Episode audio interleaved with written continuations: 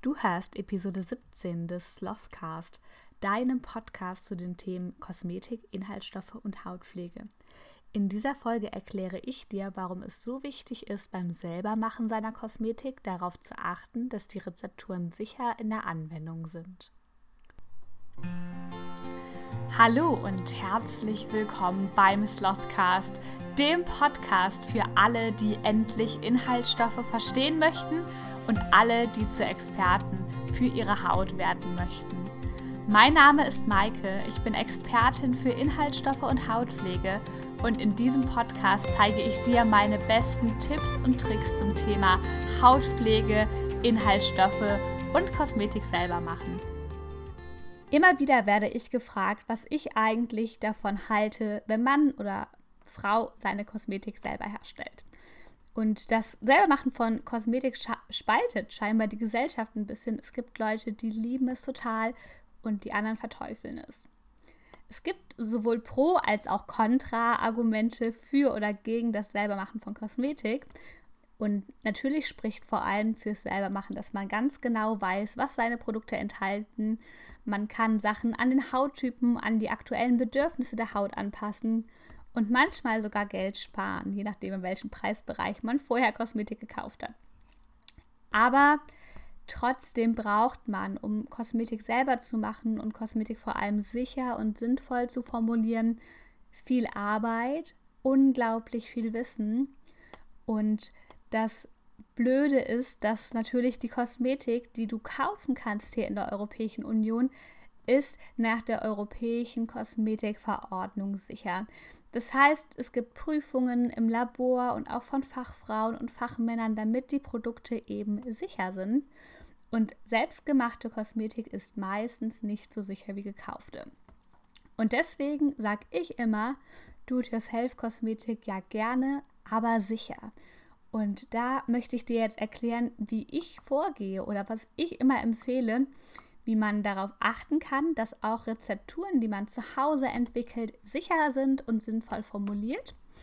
Und wenn du deine Kosmetik jetzt selber machst oder in der Zukunft selber machen möchtest, dann solltest du dir auf jeden Fall die folgenden zehn Tipps zu Herzen nehmen, damit deine Kosmetik sicher in der Anwendung für dich oder auch für Freunde, die deine Produkte benutzen, ist.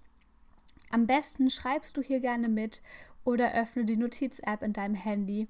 Und das sind wirklich zehn sehr, sehr wichtige Punkte, die du dir auf jeden Fall aufschreiben solltest.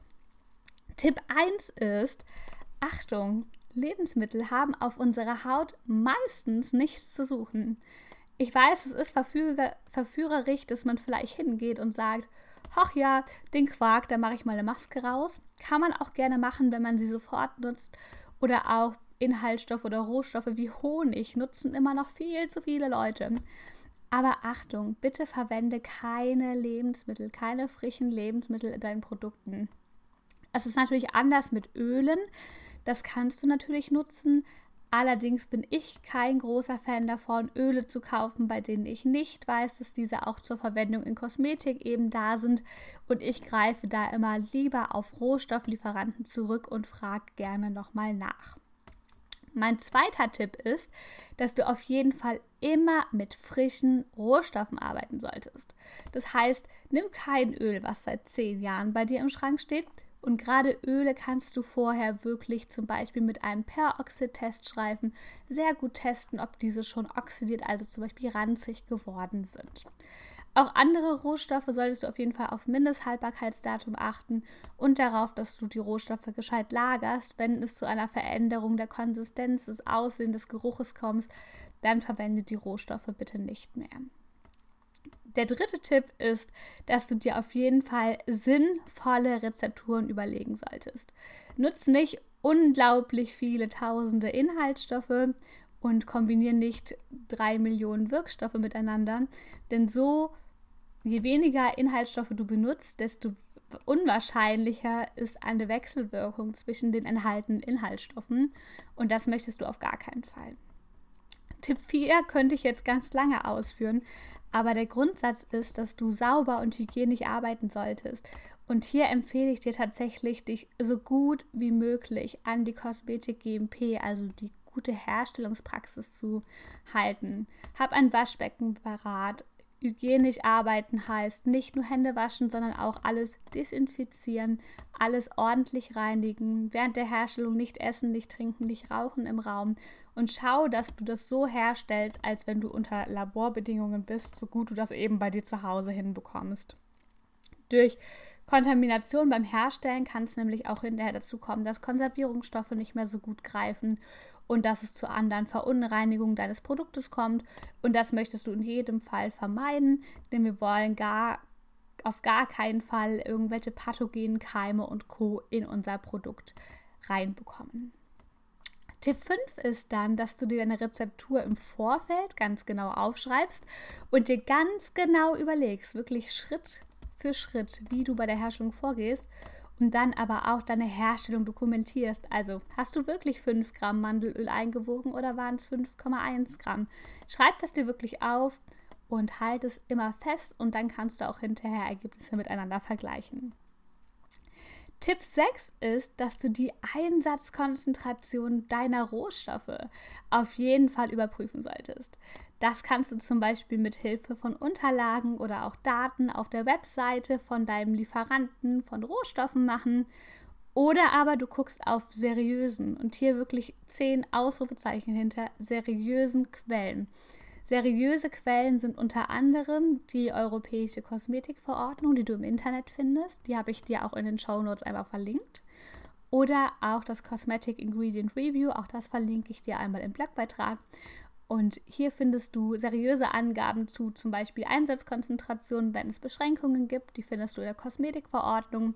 Und beim Cosmetic Ingredient Review findest du wirklich Informationen, welche Konzentrationen von welchem Inhaltsstoff als sicher bewertet worden sind.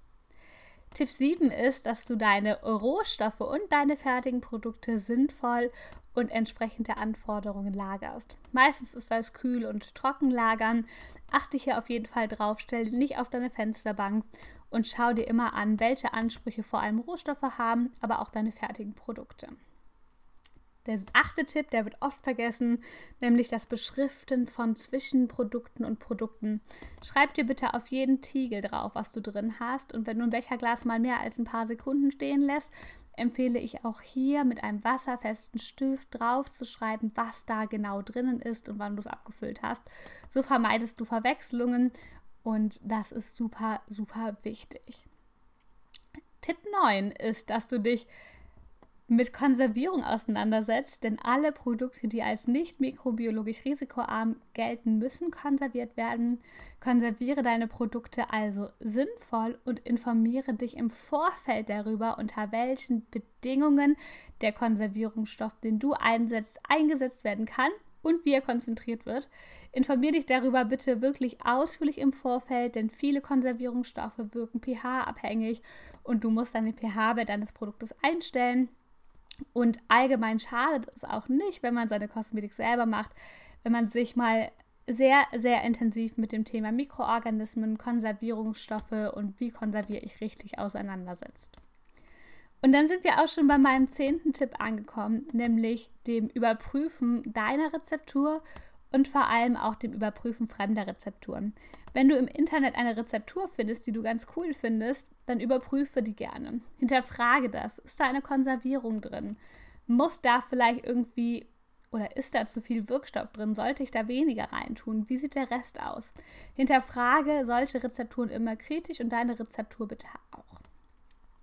Wenn dein Produkt dann hergestellt wurde und es sich irgendwie verändert, also die Konsistenz wird anders, der Geruch wird anders, die Farbe wird anders, dann solltest du, egal wie weh es tut, dieses Produkt in jedem Fall entsorgen. Und ich fasse jetzt zum Ende der Episode nochmal alle zehn Tipps zusammen. Der erste Tipp ist, Lebensmittel bitte nicht auf die Haut. Der zweite, frische Rohstoffe verwenden, sinnvolle Rezepturen sauber arbeiten, die Rezeptur vorher aufschreiben und während der Herstellung dokumentieren, Einsatzkonzentrationen auch einmal recherchieren im Cosmetic Ingredient Review oder auch in der Kosmetikverordnung oder bei Rohstofflieferanten, die Lagerung muss sinnvoll sein von Rohstoffen und Fertigprodukten. Zwischenprodukte und Produkte solltest du in jedem Fall mit wasserfesten Sachen beschriften.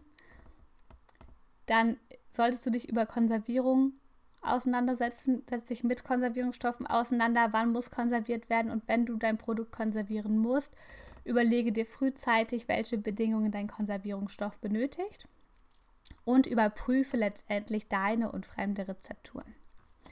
Ich sage nämlich immer, wenn du deine Kosmetik selber machst, dann sicher, do it yourself klar, aber bitte sicher. Du möchtest wissen, welchen Hauttypen du hast und welche Pflege für deinen Hauttypen super ist, welche Inhaltsstoffe dein Hauttyp liebt, dann sichere dir jetzt meinen kostenfreien Hautpflegeguide unter www.slothmatics.com slash guide.